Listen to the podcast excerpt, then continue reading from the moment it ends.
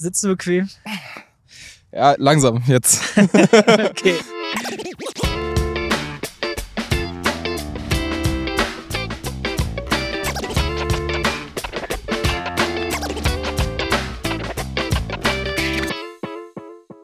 Maxi ist aus dem Urlaub wieder da. Ich bin wieder da. Hi. Und wir sitzen wie im Urlaub auf der Terrasse in der Sonne, Yes. anstatt in einem dunklen Büro. Ist auch mal ganz nett, oder? Es ist wesentlich netter. Es kann keiner das Licht ausmachen Ja, es kann niemand einfach reinkommen, weil wir Genau. draußen sind. und das Wetter ist halt einfach wirklich gut heute. Ja. Wie war dein Urlaub? Ach ja, war ganz nett. Also, Was hast du nochmal gemacht? Du warst Skifahren Ich wieder, war oder? wieder ja, oder Snowboard fahren, Snowboard fahren, ja. war ganz nett. Der Schnee war jetzt nicht mehr so gut wie äh, Ende letzten Jahres, aber man soll sich ja nicht beschweren. Ich habe extra nicht nachgefragt, aber du hast beim ersten Tag ein Foto geschickt von einem Armbändchen, was du bekommen hast. Kannst du mir bitte einmal erzählen, was du da gemacht hast? Ich habe ich hab's wirklich nicht verstanden. Also auch die, Ma die Nachricht, die danach kam, war so, ja, ich verstehe es nicht. Also, Ja, es war ganz witzig. Also ich habe mich tatsächlich direkt am ersten Tag verletzt. aber er- jetzt müssen wir ja sagen, Snowboard, okay, der Maxi, der hat sich langgelegt, hat sich irgendwas gebrochen, das Kreuzband riss- gerissen, was man so halt macht, wenn man was man halt so macht. Äh, Genau. Nee, das war es tatsächlich nicht. Ähm, die Verletzung ist um 6.30 Uhr morgens passiert, weil ich vergessen hatte, meinen Arbeitswecker auszustellen und beim Aufstehen im komplett dunklen Zimmer, was ich noch nicht kannte, dann erstmal schön mit dem Auge gegen einen Stuhl geknallt bin und äh, mir die Netzhaut verletzt habe. Aber wie hoch war der Stuhl? Ähm, der stand direkt neben dem Bett und deswegen genau in Augenhöhe. also es war saudumm. Ähm, aber Schweizer Krankenhäuser sind sehr gut. Sind äh, die, also ich bin dann direkt, nee, nicht nächst, doch, nächsten Tag bin ich in die Notaufnahme und äh, ja, habe da die Diagnose bekommen. Hatte ein sehr freundlich, eine sehr freundliche Ärztin da, die mir dann auch direkt äh, gesagt hat, ja, eigentlich, ich darf dir nicht sagen, dass du auf die Piste darfst, aber wenn du jetzt fleißig immer schön tropfst und so und aufpasst, dann ist es okay. Also konntest du noch fahren, ja? Ich konnte noch fahren. Das war nicht Gut. ganz umsonst. Und dann habe ich fünf Minuten auf dich warten müssen, weil du was gemacht hast? Du warst beim Röntgen. Was ist da denn passiert? Ähm, ja, das ähm, bleibt halt nicht aus. Also man kann sich auch auf der Piste dann noch verletzen. äh, ich habe mir zwar Rippen geprellt und äh, aber das ist ja nichts weiter Schlimmes. Ich wollte nur nochmal sicher gehen, dass es nicht doch irgendwas Gebrochenes ist und irgendwas innerlich Probleme bereiten kann. Deswegen dachte ich, ich lasse das doch nochmal prüfen. Aber an sich, also ein bisschen lediert, aber voller guter Dinge wieder zurück hier in Hannover. Sehr gut, du siehst auch erholt aus. Dankeschön. Trotz deiner ganzen Blessuren. also dein Auge sieht man nicht mehr an. Ich habe eigentlich schon gedacht, dass ich dich heute mit so einer Augenklappe erwische oder. Nee, Äh. tatsächlich, also ich konnte zwei Tage kaum was sehen. Ach aber ja. danach war es dann auch schon wieder so, dass es okay war. Also es ist immer noch unangenehm, aber es ist jetzt nicht so, als könnte man damit nicht weiter schauen. Sehr gut, sehr gut. Ja. Gut, dann fängst du jetzt diese Woche wieder an. Ich gehe nächste Woche in Urlaub. Ja, sei dir gegönnt auf jeden ab. Fall. Ja. Nur ans Meer, nicht in die Berge. Ja, aber am Meer kann man, also jetzt langsam wird das Wetter doch besser. Da kann man auch was Schönes erleben, oder? Hast du schon was geplant? Also, Ähm, Beine hoch, Bücher lesen. es Und klingt ja fast so, als wäre da ein großer Stein in deinem Leben gerade aus dem Weg geräumt worden. Wie sieht's denn mit der Masterarbeit aus? Äh, sie ist abgegeben. Alles andere wird man noch sehen. Also, Herzlichen Glückwunsch dazu erstmal. Ja, nicht zu früh, nicht zu früh. Aber ich bin doch mittlerweile recht zufrieden damit und habe es auch guten Gewissens abgeben können. Ja, das ist doch das Wichtigste. Ja, mal schauen, was warum kommt. Bestimmt nichts Schlechtes. Also einfach bestehen wäre super. Ja, ich denke, dem steht nichts im Weg. Aber dann freu dich auf deinen Urlaub. Ich kann dir sagen, also ich war ja in der Schweiz in einer kleinen Hütte am Berg. Äh, es tut einfach mal ganz gut, einfach diesen ganzen digitalen Stress um sich rum auch mal nicht mitzukriegen. Oh yes, ja. Ja, Und ich bin in einer kleinen Hütte, aber halt am Meer. Ne? Ist ja genauso schön. Ja, genau. Ja. Also, Einfach mal Ruhe. Ja. Nee, wird super. Es ist ein bisschen was passiert in der Zeit, wo du nicht da warst. Und ich weiß ja, also ich weiß, dass du kaum Internet da oben hattest irgendwie. Ähm, du hast mir manchmal Nachrichten zwei, dreimal geschickt. ups. ja, es war, war auch, wie gesagt, ganz angenehm. Also, davor, äh, die Zeit vor dem Urlaub war ja doch relativ stressig durch äh, auch den Ukraine-Krieg, äh, beziehungsweise den Angriffskrieg von Russland. Und da war man sehr viel an den Nachrichten und so. Und äh, da ich mich auch privat engagiert habe, war sehr viel zu einer digitalen Welt los. Und äh, das tat einfach auch mal mir ganz gut, da ein bisschen auch eingebremst zu werden von außen. Ja, zu Recht. Sollte man auch.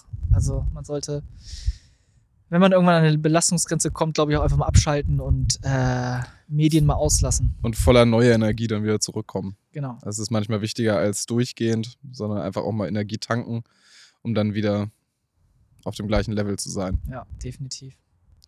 Gut, aber ich habe natürlich fleißig mitgeschrieben, während du nicht da warst.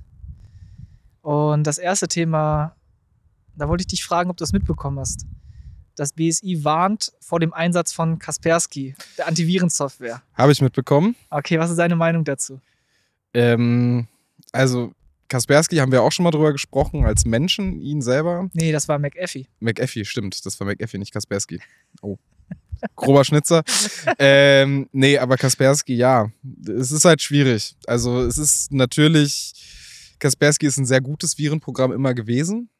Ähm, man darf aber nicht vergessen, dass ähnlich wie die Problematik, die Cloud-Dienstleister in den USA haben, äh, die nicht DSGVO-konform sind, äh, gibt es auch Zugriffsrechte auf äh, russische Firmen seitens der russischen Regierung. Und da wird sich auch ein sehr guter Dienstleister nicht gegen wehren können in dieser Situation, wie sie gerade ist. Putin schöpft alle Mittel aus und es, es gibt auch einen ganz klaren Cyberkrieg und dazu zählt natürlich auch, wenn du ein Virenprogramm hast, was eine verschlüsselte Verbindung aufbauen kann zu den ganzen Clients, also zu allen Privatrechnern, zu den Unternehmensrechnern, dass das früher oder später auch genutzt wird. Und deswegen verstehe ich da die Bedrohung, also auch die Bedrohungseinschätzung des BSI sehr gut. Also ich würde es jetzt auch so raten, erstmal vorsichtig zu sein, weil im Zweifel ist es eine Verbindung, die verschlüsselt nach Russland geht. Was die staatlichen Behörden damit machen, lässt sich gerade nur vermuten. Also mir ist bis jetzt nicht bekannt, dass es wirklich aktive Ausnutzung dieses, äh, dieser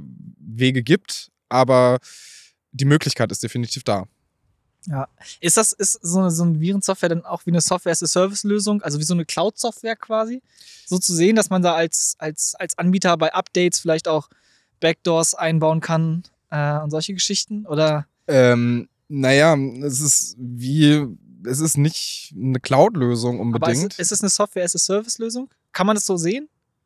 Man könnte es so sehen, aber an sich ist es auch ganz, also ganz klassisch ist es einfach eine ganz normale Software, Ach, die ein Update kriegt. Ja. Also es ist sozusagen, das ist genauso wie du dein, äh, keine Ahnung, dein Word-Programm mal updaten musst, musst du halt diese Virensoftware logischerweise updaten, weil es ja Klar. neue Viren gibt, weil es neue Erkennungsmethoden gibt.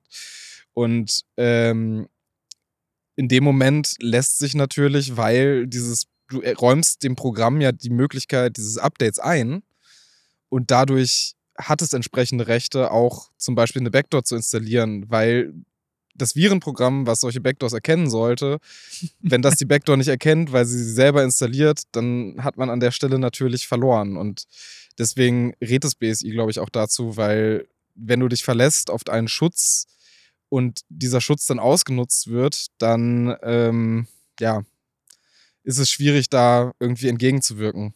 Das BSI war, glaube ich, auch lange Zeit jetzt in der Kritik, also lange Zeit jetzt in den letzten drei Wochen, weil sie eben nicht von russischer Software abgeraten haben, sondern sich sondiert haben, beziehungsweise einfach mal geschaut haben. Ähm, ist jetzt der erste bekannte Fall, glaube ich, wo das BSI vor einer Software aus Russland warnt. Also jetzt im Zuge des äh, Angriffskrieges von, von Putin. Ja, man muss dazu halt aber auch sagen, das BSI prüft ja Software dauerhaft. Und ähm, wenn in einer Software, also wenn in den jetzt aktuellen Versionen von Kaspersky nichts gefunden wurde, was irgendwie Probleme hervorrufen kann, dann ist es im Moment eine legitime Softwarelösung und auch eine sichere Lösung. Aber das Problem ist da halt dieses Update, weil ja. durch so ein Update was eingespielt werden kann. Natürlich, also wir kennen das ja auch im Penetration Testing. Also Penetration Testing ist die Prüfung von Software sozusagen. Ähm, es wird nicht immer alles gefunden, aber es wird schon viel gefunden. Und wenn diese Programme allgemein als sicher gelten zum Zeitpunkt X, weil eben keine Sicherheitslücken gefunden wurden, keine Backdoors oder dergleichen, dann kann das BSI natürlich jetzt nicht sagen, ey, das ist eine russische Software, setzt die bloß nicht mehr ein, weil in dem Moment ist sie ja überprüft und bietet halt die Funktionalität nicht. Mhm. Aber durch ein Update kann sich das halt ganz schnell ändern. Ja. Und deswegen ist, glaube ich, da das BSI auch zurückhaltend gewesen und hat halt nicht direkt vorgeprescht und gesagt, so hört auf mit der russischen Software, weil an sich stand, stand vor dem Krieg ohne Updates ist sie vielleicht sicher bewertet worden. Und das kann man ja nicht nur revidieren, nur weil es die Möglichkeit in Zukunft gibt.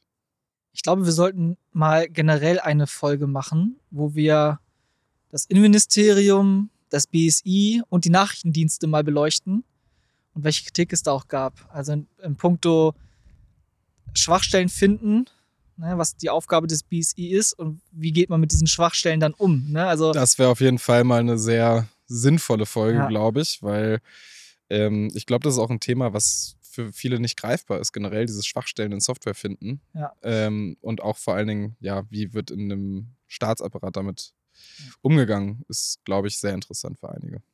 Ja, ich glaube, da machen wir eine Folge mal drüber. Ja. Das ist ein bisschen umfangreicher, sollten wir gut recherchieren. Ja. Ähm, ich habe jetzt auch den aktuellen Stand dazu gar nicht. Es gab die Kritik, die wir dann äußern würden oder mitteilen würden, aber ist egal, das, das klären wir dann. Ähm, okay, also, naja, was sollen wir sagen? Also, wenn das BSI davon abrät, dann. Also wir, wir, wir, soll, wir schließen uns dem auf jeden Fall Ja, an. wollte gerade sagen. Ähm, also es ist, es ist halt so, dass B, meiner Meinung nach hat das BSI da den richtigen Weg gefahren, weil, wie gesagt, ich, wenn, wenn etwas als sicher bewertet wurde, wenn keine Backdoors gefunden wurden, wenn keine Schwachstellen gefunden wurden, nur die Software in Russland programmiert wurde, dann kann man schlecht sagen, dass sie unsicher ist. Aber natürlich, sobald es irgendwie eine Verbindung zum Internet aufbauen kann und dadurch aufge äh, also quasi geupdatet werden könnte, können halt jetzt aktuell Schwachstellen eingeschleust werden. Ja. Also ich würde auch von russischer Software gerade zurückgehen. Also ich würde mich schon versuchen, da abzusichern, dass ich möglichst meine russische Software jetzt nicht update in dieser Situation, sondern vielleicht andere Lösungen jetzt suche, wenn mir der aktuelle Stand nicht mehr ausreicht. Also ich würde auf gar keinen Fall irgendeine russische Software gerade updaten. Ja. Das ist, bietet groß, also großen Spielraum für Angreifende und es gibt Ja, dieses wobei Cyberwar. halt auch nicht updaten würde halt auch bedeuten, wenn da bekannte Schwachstellen sind, ne, dann schließe ich die halt auch nicht. Genau, Also aber halt die, super Frage, die Frage ist halt, also ich schätze mal, dass äh, russische Softwarehersteller jetzt gerade auch angehalten sind, bekannte Schwachstellen nicht zu flicken. Ah, ja. Deswegen würde ich da lieber auf andere Softwarelösungen zurückgreifen, als dass ich da mir jetzt ein Update nochmal hole, wenn es plötzlich heißt, hier, wir haben was gefunden. Ja. Ist äh, meine persönliche Meinung. Ähm, das BSI sieht das bei Kaspersky zumindest ähnlich.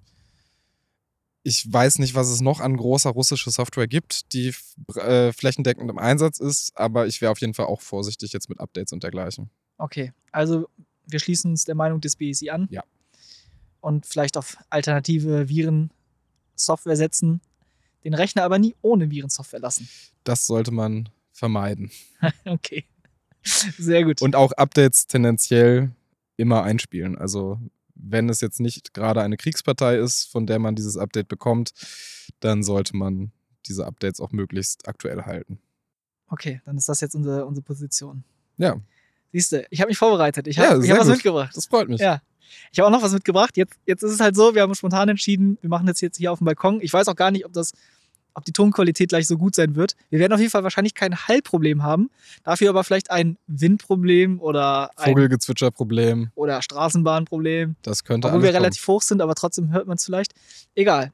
Mein größtes Problem ist gerade, dass ich meinen Laptop nicht hier habe. Deswegen muss ich mal nebenbei ein bisschen googeln. Ah. Ähm, Versuch mal die Leute zu unterhalten. Äh, ja, ähm, was soll ich groß sagen? Also Simon sitzt hier gerade sehr entspannt mit seinem Handy und googelt irgendwas zusammen.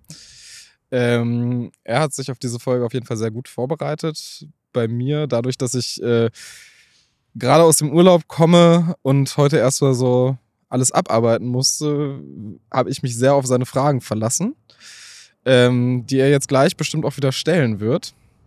Ähm, Ja, ansonsten, Ich, ich bin auch soweit. ja, das freut mich. Was heißt, es ist keine Frage. Ich, ähm, ich möchte dir. Statement. Ein Statement. Ja, ich möchte dir das bisher dümmste Bußgeld in diesem Jahr vorstellen. Oh, da, das, das klingt gut. Ähm, kommt aus meiner Heimatstadt. Die ist?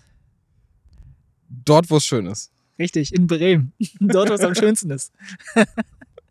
also, äh, der Bremer Datenschutzbeauftragte hat ein Millionenbußgeld verhängt. Äh, ich glaube 1,9 Millionen Euro, genau, 1,9. Ähm, gegen eine ähm, Sparrenbau ist jetzt nicht richtig. Also gegen eine Wohnungsbaugesellschaft. So, ich glaube, Ja. das ist das, das, das richtige Wort. Eine Wohnungsbaugesellschaft. Ähm, und zwar wegen MieterInnen-Diskriminierung. Okay. Denn es wurden Daten erhoben von Mietinteressenten, die so nicht hätten erhoben werden dürfen oder generell gespeichert äh, wurden. Und ähm, unter anderem wurde festgehalten, wie war eigentlich der Körpergeruch des Menschen, der sich gerade die Wohnung angeschaut hat. Also ein dummes und sehr dreistes Bußgeld, also von der, von der Wohnungsbaugesellschaft. Also es ist vor allen Dingen eine sehr dumme Datenerhebung Ja. von der Wohnungsbaugesellschaft, ja. Ähm, es wurden auch ähm, Informationen zur Hautfarbe gespeichert. Also besonders schützenswerte Daten wurden gespeichert, Religionszugehörigkeit, sexuelle Orientierung. Ich frage mich, wer das abfragt bei einer Wohnungsbesichtigung. Oh, da der, da der Wohnungsmarkt mittlerweile echt umkämpft ist, kann ich mir vorstellen, dass es da viele Menschen gibt, die halt eben solche Daten herausgeben in diesem auch. Ja, aber wie soll das ausschauen? Äh, lieber Herr Klose, wenn Sie hier einziehen wollen, wann haben Sie vor, Geschlechtsverkehr abzuhalten? Eher so in der Morgens-, Mittags- oder Abendszeit? Und wenn abends, bis wie lange? Also, das macht doch keiner. Und ja, ich weiß es nicht. Also ich glaube, das kommt halt wirklich auf die Verzweiflung der Menschen an, die wohnungssuchend sind in dem Moment. Boah. Und Ja, ich glaube du? auch, dass, dass man damit tatsächlich diese Daten erfragen kann und dass es auch Menschen gibt, die diese Daten leider dann auch, au- weil sie sich dazu verpflichtet fühlen, herausgeben. Weil man ist ja schon in einem, ja, in einem Machtverhältnis in dem Moment mit dem Makler und der Makler kann dieses Machtverhältnis natürlich auch ausnutzen, indem er solche Fragen stellt und entsprechend sagt, naja, wenn sie mir das nicht beantworten, dann können sie halt ihren Mieterauskunftsbogen wieder nehmen und verschwinden, weil äh, das möchte ich halt gerne wissen, das ist für mich wichtig. Und ich kann mir schon vorstellen, dass Menschen, die halt vor allen Dingen sich nicht so über ihre Rechte im Klaren sind, äh, das dann auch angeben. Und genauso ist es halt häufig leider auch mit rassistischen ähm, Abfragen, also oder rassistischen Datenerhebungspunkten, so religiö also religiöse Punkte und so, dass äh, ja dort viele sich einfach auch verpflichtet fühlen, eben sowas anzugeben, obwohl sie es eigentlich gar nicht müssten. Genau, ganz wichtig, liebe Zuhörerinnen und liebe Zuhörer. Keiner ist verpflichtet, äh, anzugeben, was für eine sexuelle Orientierung er hat, um eine Wohnung zu bekommen. Nee, absolut nicht. Auch die Religion spielt dabei keine Rolle. Genau, auch die ethnische Herkunft, also auf gar keinen Fall. Genau. Ähm, das Unternehmen ist noch nicht mal berechtigt, das anzufragen. Also das nochmal klarzustellen, Unternehmen sind nicht berechtigt, das dann auch abzufragen. Und- Gerade also Wohnungsbaugesellschaften, was wollen sie damit? Es gibt keinen Zweck. Und wenn Auch- ihr sowas gefragt werdet, dann sprecht doch auch gerne mal mit einer Rechtsberatung, weil das ist nicht okay und das sollte auch nicht gängige Praxis sein, sollte keine gängige Praxis werden. Und äh, ich finde es sehr gut, dass dagegen vorgegangen wird, muss ich ehrlich gestehen. Ja, äh, also das ist das schönste Bußgeld, was Ja. ich seit langem gesehen habe, weil es einfach so berechtigt ist. Also So danke, danke an den Datenschutzbeauftragten von Bremen. Äh, schön gemacht. Ja. Vielen Dank. Wir können es halt wie Bremer. Ja, ja, hoffentlich äh, ist es halt nur ein Präzedenz, also hoffentlich ist es ein Einzelfall in Bremen. Es wird ja häufig von Einzelfällen gesprochen. Ich vermute, es ist keiner und hoffentlich ziehen da einige nach. Hoffentlich, wirklich. Aber überleg mal, es wurden, also nicht nur Körpergeruch wurde halt irgendwie notiert, sondern auch, was für eine Frisur hatte die Person. Jetzt frage ich mich, was würde ich bei dir schreiben? ich kann halt nicht abschätzen, wie lang die sind, aber ich würde mal sagen, so 1,80. Als 80 lange Haare habe ich jetzt nicht, so ein Meter ist es schon. ja, ist auf jeden Fall gut lang, was du da auf, auf dem Kopf hast. Ähm, ja. Krass. Naja, das wollte ich nur mitteilen. Also im Datenschutz passiert auch ein bisschen was, auch wenn Cybercrime gerade wirklich im Fokus steht. Ja. Aber das wollte ich nicht unerwähnt lassen, weil ich es ein sehr, sehr, sehr, sehr schönes Bußgeld finde. Definitiv. Ein sehr verdientes Bußgeld. Gut, ähm, so, jetzt muss ich mal den Tab kurz wechseln. Ah, okay. Genau. Ähm, ach so, ja, ich habe was Interessantes gelesen gestern Abend. Und zwar geht man in Russland davon aus, also es sind wohl auch wirklich News aus Russland, ähm, dadurch, dass die ganzen IT-Unternehmen abgezogen sind, dass Russland nur noch zwei Monate Speicherkapazitäten hat. In zwei Monaten sind die ganzen Speicherkapazitäten voll und es wird kein Nachschub rangekarrt. Ne? Und äh, wie krass wäre das denn, wenn ein Land einfach sagt, wir können keine Daten mehr verarbeiten, wir können nichts mehr speichern. Ja, es gibt ja schon Möglichkeiten.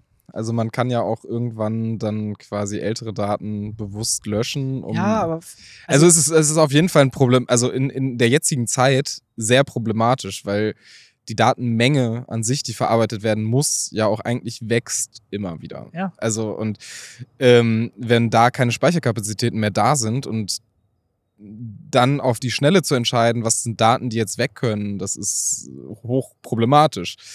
Und ähm, das bleibt interessant. Also es wird interessant werden, was passiert, wenn Russland wirklich keine Daten mehr speichern kann, Ja. keine Daten mehr verarbeiten kann. Ich finde ich finde das vor allem interessant, weil da, da zeigt es sich, selbst die Cloud, ja, oder solche Rechenzentren sind nicht unendlich groß, haben nicht unendlich Speicherplatz, sondern das ist irgendwann halt voll. Naja, das Und- heißt, also da, da muss man halt sagen, dass der Begriff für solche Speicher-Cloud-Betreiber ist ja auch häufig Hyperscaler. Ähm, und da steckt das Wort Scaling drin. Ja. Und so ein Scaling bedeutet halt, rein theoretisch ist es möglich, diesen Speicherplatz irgendwann unendlich, also nicht unendlich groß, aber sehr, sehr groß zu gestalten. Aber natürlich kann auch ein Hyperscaler nicht einfach mal aus dem Nichts Daten speichern. Also die Cloud ist so ein, so ein Buzzword, was häufig verwendet wird, aber an sich ist eine Cloud auch einfach ein Rechenzentrum, was irgendwo steht, wo genauso wie auf dem eigenen Computer Speicherplätze sind, wo verschiedene andere Techniken verbaut werden.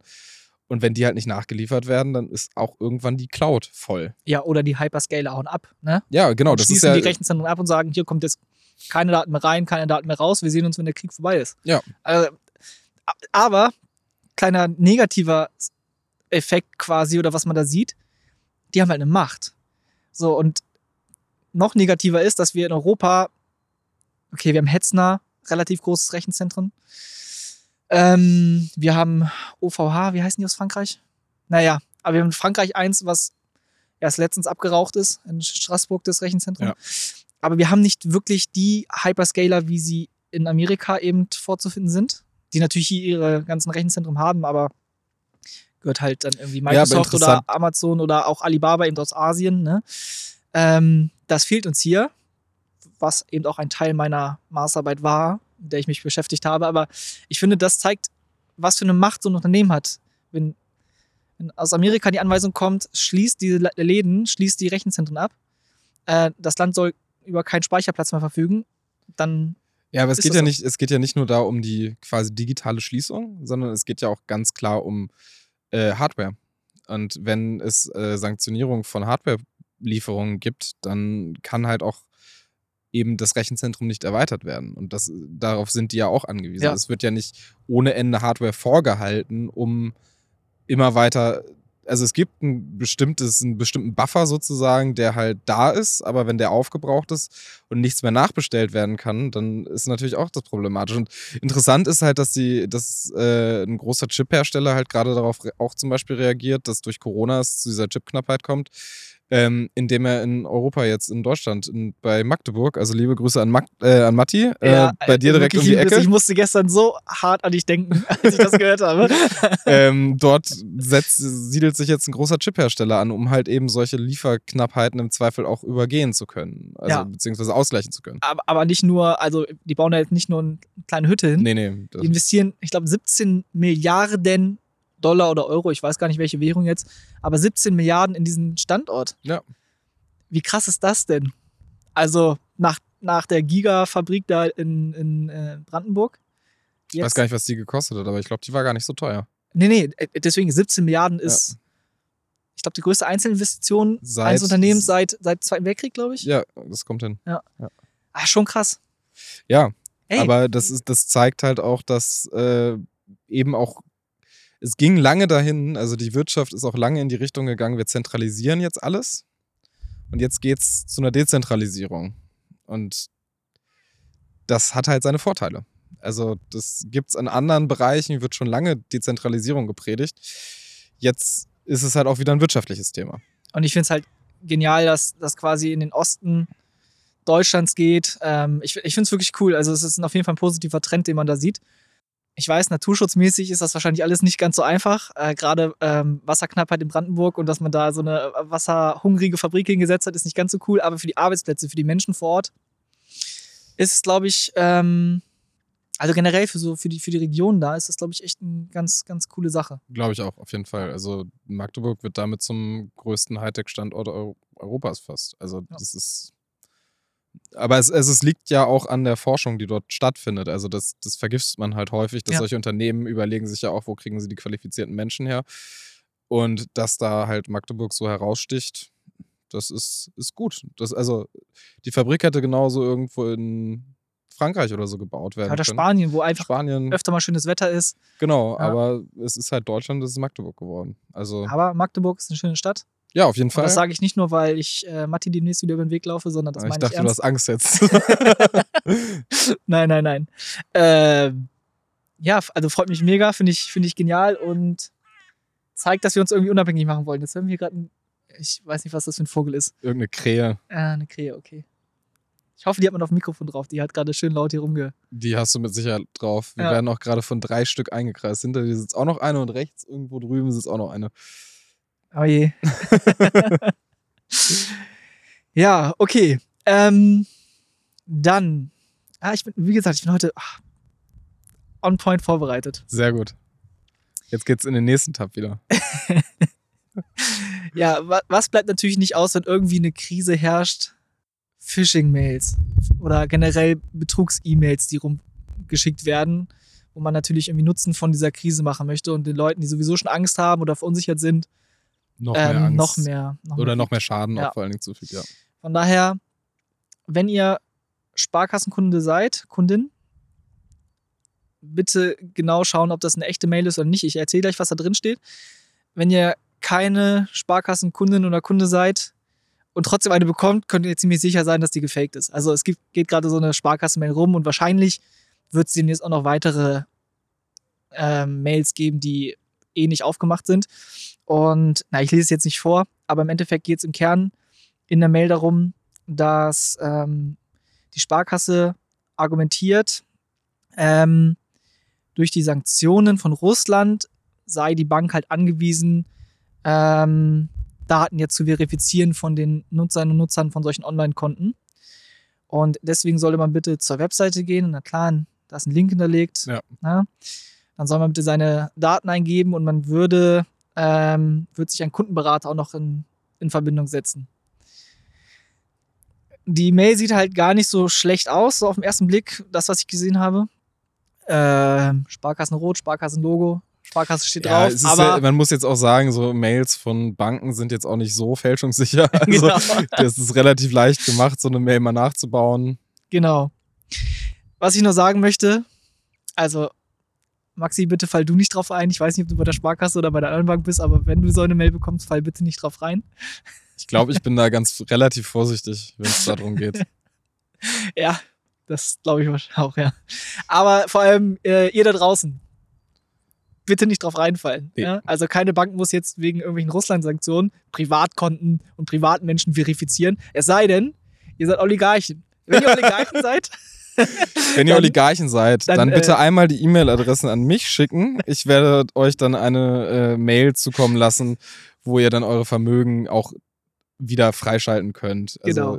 ich brauche da nur ein paar Daten von und dann ähm, nee, also ja, generell Phishing, Bankphishing ist immer ein Problem, ist immer ein großes Problem und vor allen Dingen in Zeiten der Krise ist es halt noch einfacher, ein Argument zu finden, Menschen dazu zu bewegen, diese Daten preiszugeben. Ja, auf jeden und, Fall.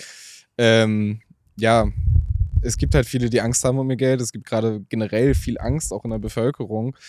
Ähm, weil es einfach eine sehr ungewisse Situation ist, die es so nah schon länger nicht mehr gab. Also es gab andere Kriege, die auch sehr, sehr schlimm sind und genauso schlimm wahrscheinlich auch. Ähm, bloß dort, das war weit weg und jetzt ist es so nah dran und jetzt merken wir hier halt auch an verschiedenen Stellen, ähm, dass dieser Krieg eine Auswirkung auf uns hat und da dann eine Phishing-Mail draus zu bauen, ist natürlich sehr gemein. Aber, aber die logische Konsequenz, äh, dass man das, also dass die Leute das jetzt auch ausnutzen wollen. Ich hätte nichts anderes erwartet. Nee, absolut nicht. Ja. Ich hoffe nur, dass die, dass, dass unsere äh, Polizeiapparate da dann einfach mal durchgreifen, weil ich finde sowas einfach, ich nenne es jetzt mal, wir sind ja hier im privaten Umfeld, ich finde es einfach asozial, sowas zu tun. Ähm, also ja, es ist halt auch bei manchen Phishing-Mails blöd, wenn die Leute darauf reinfallen. Also selber schuld würde ich jetzt nicht sagen, aber man kann sich selber auch mal ein bisschen informieren. Aber so eine Krise auszunutzen und mit der Angst der Menschen zu spielen, ist einfach hochgradig asozial und ja, wer weiß, vielleicht kommt auch dieser Versuch aus Russland, weil sie Devisen brauchen Kann tatsächlich und hoffen, dass sein. sie so, ja, also, Also, ist, die, die russische Cyberkriminalität ist sehr breit aufgestellt und Phishing ist dabei auch ein Riesenthema. Ja, könnte sein. also passt auf eure Daten auf Ja. und ähm, seid besonders skeptisch, wenn ihr jetzt irgendwelche Mails bekommt, die euch unter Druck setzen, aufgrund des Krieges euch irgendwie veranlassen wollen, Daten einzugeben. Ja? Also Und wenn ihr euch wirklich ganz, ganz unsicher seid und so eine Mail bekommt und im Zweifel ruft nicht die Telefonnummer an, die draufsteht, Nee. sondern geht einfach mal bei euch in den Browser oder nehmt die gelben Seiten, was auch immer, sucht euch die Nummer eurer Sparkassenfiliale, eurer Postbankfiliale oder was auch immer durch äh, raus oder geht privat hin und fragt da mal nach. Weil es gibt auch tatsächlich, also ich hab, hatte jetzt gerade auch eine Mail von meiner Bank, die auch hätte eine Phishing-Mail sein können, die aber legitim war tatsächlich, aber da bin ich halt auch den Weg gegangen, weil ich mir dachte, irgendwie ist es komisch, was wollen die gerade von mir? Ich habe da nicht irgendwie mit einem Kundenberater gesprochen. Ähm, und ja, das war dann tatsächlich legitim und ich habe halt bei meiner Bank einfach angerufen und mit denen dann gesprochen. Also den Weg, wenn man sich unsicher ist, kann man immer gehen. sollte man immer gehen. Sollte man immer gehen, ja. Ja. Also bevor man irgendwo was eingibt, lieber einmal zu viel telefonieren, einmal fünf Minuten mehr aufwenden, als dann im Zweifel, ja, einem Kriminellen oder einer Kriminellen äh, Zugriff auf die Konten zu gewähren. Wäre schlecht. Sehr. Okay. Also aufpassen bei den Mails. Ähm, oberstes Gebot. Für euch da draußen. Jetzt. In den nächsten Tagen. Mir wird langsam echt kalt, Ja, aber ich habe trotzdem noch ein Thema. dann mal los. Ähm, ich habe ja oben an der Nordsee studiert und von daher ähm, bin ich sehr verbunden, zumindest lokal und so ne, sympathiemäßig mit der Firma. Gazprom. Nein. Nein, nein, nein, nein, nein. Ähm, äh, mit ähm, der Auricher Windkraftanlagenfirma Schön. Enercon. Ja. Und die haben direkt zu Beginn des Krieges äh, plötzlich gemerkt, dass sie 6600, glaube ich, irgendwie Windräder äh, nicht mehr ansteuern können. Zack, waren sie offline und jetzt müssen die in Handarbeit jedes einzelne wieder irgendwie online bringen mit, ja, zig Unternehmen wahrscheinlich oder zumindest Subdienstleistern, die da helfen. Ähm, bisher haben sie, ach, sind 5800, sorry, nicht 6600, 5800 äh, Anlagen und nur 15 Prozent haben sie jetzt irgendwie in den ersten zwei Wochen wieder per Fernwartung zugänglich gemacht. Also die Dinger laufen weiter, der Wind weht ja weiter. Oder Ja. sie laufen nicht, ich weiß nicht, ob sie sich dann ausschalten und deswegen nicht drehen. Also wahrscheinlich werden sie ausgeschaltet, weil, ähm, also ich komme ja so ein grob aus. Genau, was- deswegen also, habe ich es ne? mitgebracht, weil Ich komme ich nicht nur so grob aus der Richtung, sondern ich komme ja eigentlich aus der Richtung Verfahrensenergie und Umwelttechnik. genau. Ähm, und so Steuerungstechnik von Windrädern ist halt tatsächlich gar nicht so einfach. Und äh, bevor da was kaputt geht, weil die Teile sind sehr, sehr teuer. Also so ein Windrad kostet eine Menge Geld. Und ähm, um die Mechanik zu schützen, kann ich mir schon vorstellen, dass die abgestellt wurden, soweit es möglich war. Ähm, damit halt nicht irgendwelche äh, Teil Bauteile kaputt gehen. Okay, also ist das quasi der Grund, warum das jetzt wirklich so ein Riesenproblem ist, ja? Also Ja. diese, Also, weil, also du musst dir das vorstellen, ähm, so, so eine Steuerung von einem Windpark, das ist, ja, also um es jetzt mal ganz bildlich aufzuarbeiten, ist das wie so ein kleines Computerspiel, wo du so ganz viele Punkte hast, die dir verschiedene Daten liefern, Umdrehungszahlen, Leistung, welche Kräfte wirken. Also ich weiß jetzt konkret, die Steuerung von einem Windrad habe ich jetzt noch nicht gesehen, aber also ich kann mir vorstellen, dass die Windgeschwindigkeiten gemessen werden, dass die Drehgeschwindigkeit gemessen wird, die Energieaustrag. Dann kannst du die Räder ja auch noch kontrollieren, indem du halt verschiedene Motorbremsstärken einstellst, um halt eben äh, bestimmte Energiemengen zu erzeugen und die dann auch ins Netz einzuspeisen. Das muss ja alles gesteuert werden. Mhm. Und wenn da natürlich ganz viele wirre Werte entstehen, dann kann es natürlich auch sein, dass an bestimmten Stellen die Regelung falsch läuft. Also so eine Regelung ist halt, wie gesagt, nicht so einfach. Das ist, sind mathematische Funktionen, die dahinter liegen, auch um Strom einzuspeisen in Netze. Und wenn es da zu Fehlern kommt, weil die Sensoren falsch ausgelesen werden, dann können diese Kraftwerke halt auch Schaden verursachen. Und aber da möchte ich mal mutmaßen. du Dann ist mutmaßt ja- richtig. Also dann ist ja das ähm, Lahmlegen von solchen Windparks besonders geeignet, um nochmal die Abhängigkeit von Öl und Gas vielleicht zu verdeutlichen. Ja.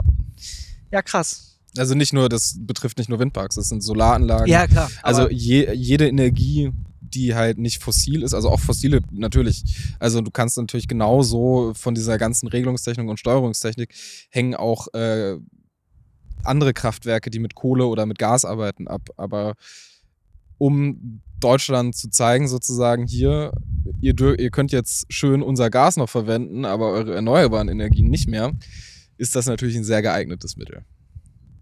Also das ist halt auch, also ich verstehe auch tatsächlich nicht, also ja, unsere Bundeswehr ist in einem sehr maroden Zustand, aber ich schätze mal, dass es Putin deutlich mehr stören würde, wenn wir jetzt 100 Milliarden in sichere erneuerbare Energien stecken würden, ähm, weil da ihm langfristig ein sehr großer Wirtschaftszweig wegbrechen wird. das komplette Geschäftsmodell würde wegbrechen. Genau. Und Also zumindest was Europa Mit angeht, 100 ja. Milliarden könnte man da halt sehr, sehr viel anrichten, um vernünftige Energiespeicher zu bauen, um das ausversichert zu machen, um neue Technologien, Forschung zu finanzieren.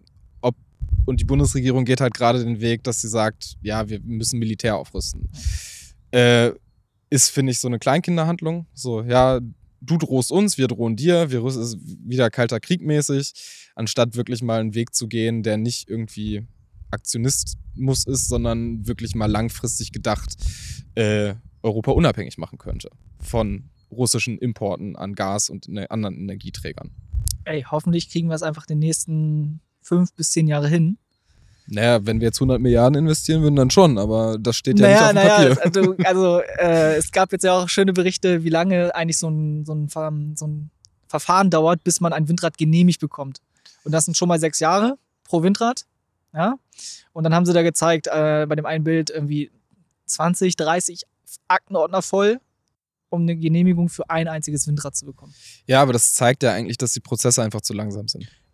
Offensichtlich, ja. Weil, also, wir, wir haben in den Corona-Zeiten gesehen, wie schnell es ging, wenn sich sehr schlaue Menschen einfach mal zusammensetzen und äh, etwas konzeptionieren wie einen Impfstoff und wenn die ein bisschen zusammenarbeiten, die Forschungsgelder da sind, wie schnell sowas Innovatives gebaut werden kann. Und Energie, es gibt Lösungen für. Also, es ist ja nicht so, als würden wir da gerade einen neuen Virus haben, der uns plötzlich vor der Tür steht und wir müssen was komplett Neues erfinden, sondern es geht bei Energie einfach darum, Effizienz zu steigern. Also es sind die meisten Energieausnutzungen äh, sind schon sehr effizient, aber man kann immer die Effizienz noch steigern und es geht einfach darum, flächendeckend die Technologie auszubreiten, die wir haben. Und dass das so ein großes Problem darstellt, ist, glaube ich, eher ein bürokratischer Akt als. Ja, aber ähm, ich glaube, du, du hast halt Leute, die, die sich daran stören, dass auf dem Feld hinterm Haus in 500 Meter Entfernung halt so ein Windrad steht. Dass es irgendwie hässlich aussieht und, keine Ahnung, das Haus, den Preis des Hauses mindert. Ich, äh, ich habe keine Ahnung. Für mich persönlich, ja, bedeuten Windräder, wenn ich das sehe, boah, sind wir Menschen coole Geschöpfe, dass wir es hinbekommen, etwas zu bauen, was uns Energie liefert. Und das kostenlos, also mehr oder weniger kostenlos, wenn man jetzt mal die Kosten von so einem Windrad abrechnet. Aber kostenlos und emissionsfrei. Dann. Ja. So, und ähm, ich finde das, äh, also für mich sind Windräder einfach, es zeigt, wie weit wir entwickelt sind äh, und stört mich null. Ja, also ich, ich muss sagen, mich, mich persönlich stört es auch null, aber natürlich, es gibt Menschen, die es stört und ich finde, man sollte auch immer auf Menschen eingehen, die, Proble also die ein Problem damit haben und man sollte einen Diskurs finden und man sollte eine Lösung finden, die vielleicht für alle okay ist. Und es gibt genug Flächen, auf denen Windkrafträder gebaut werden könnten, die vielleicht nicht so effizient sind wie an anderen Orten. Aber das ist dann, das ist auch ein bürokratischer Akt. Es geht um Landrechte Ja, und klar. so weiter und so fort. Aber diesen ganzen Prozess da einfach ein bisschen zu lockern, das Ganze ein bisschen einfacher zu gestalten. Wenn nicht jetzt, wann dann? Ja, Also, was muss noch passieren?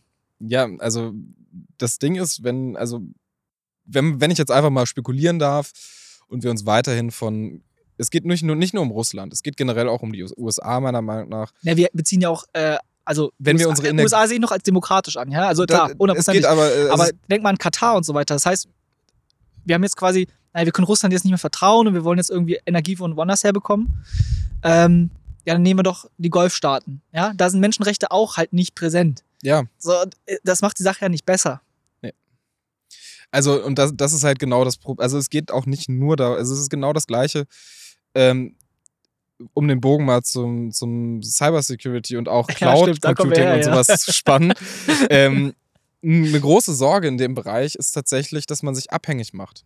Du machst dich, wenn du einmal in der Cloud bist, auch sehr abhängig von den Dienstleistern. Bei der Cloud ist es gar nicht so schlimm, weil diese Abhängigkeit ist auch häufig sehr gefühlt. Ja. Bei der Energie haben wir diese Abhängigkeit aber, weil es halt eben, wir sind Energieimporteure. Wir importieren viel Energie. Und anstatt an der Schraube einfach mal zu drehen und zu sagen, naja, wir haben hier aber immerhin das Wetter, es gibt Möglichkeiten, das Wetter für Energie zu nutzen. Wir wollen uns nicht abhängig machen, wir wollen ein Backup haben, wir wollen einfach unseren Grundbedarf zumindest decken können an Energie. Ist vielleicht gar nicht so eine schlechte Idee. Ist wahrscheinlich auch eine ziemlich Weil- gute Idee. Ne? Also fossile Brennstoffe werden irgendwann eng. Es gibt Langzeitverträge, um die Preise relativ stabil zu halten. Aber wir sehen gerade, dass diese Preise so stabil auch nicht sind. Ja, Habgier von Mineralölkonzernen spielt da auch, glaube ich, eine Rolle. Also, ja, du, du sitzt auf einem endlichen Gut. Und wenn du das endliche Ja. Gut halt immer teurer machst, ne? was bleibt dem Staat übrig? Wenn Russland jetzt sagen würde, naja, das Gas kostet jetzt einfach das Dreifache, wir müssten es trotzdem importieren. ja, aber Russland hat ja den, die Preise nicht erhöht, soweit Nee, ich nee. weiß. Nee, nee, das Ähm, nicht. Und Aber die es, Liefermenge auch nicht reduziert. Also von nee, daher, aber es, ist das es reine gibt die Möglichkeit. jetzt ja, genau, es die- ist eine Spekulation, aber es gibt die Möglichkeit und wir könnten halt eigentlich in die Digitalisierung unserer Stromnetze gehen. Wir könnten viel einfach selber an Innovation, an, einfach mal innovationstreibend wieder sein. also Dezentralisierung ist Ja. ein, ein, eine sehr gute Idee, sowohl was Energie angeht, als auch was alles im Cyberbereich abgeht. Ne? Also Und wir sehen im digitalen Bereich, also die ganzen Clouds, die sind häufig zumindest mit ihren Backups und so dezentral aufgebaut ja. und äh, es funktioniert. Weil wenn ja, aber zentral bei einem Dienstleister meistens. Also wenn man es sich einfach Ja, macht. aber ein Dienstleister, der ein zentraler Dienstleister, der dezentral aufbaut, äh, also zumindest physisch. Das ja, ist, genau. ja. ja, cool.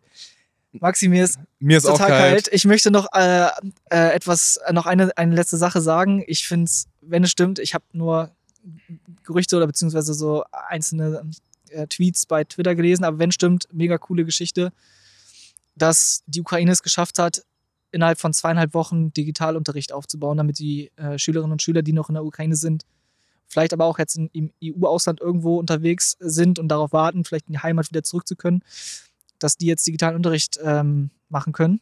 Also riesen, riesen, riesen Respekt. Und ein kleines Fragezeichen, was wir eigentlich so die letzten zwei Jahre geschafft haben. Also und warum wir da so langsam waren.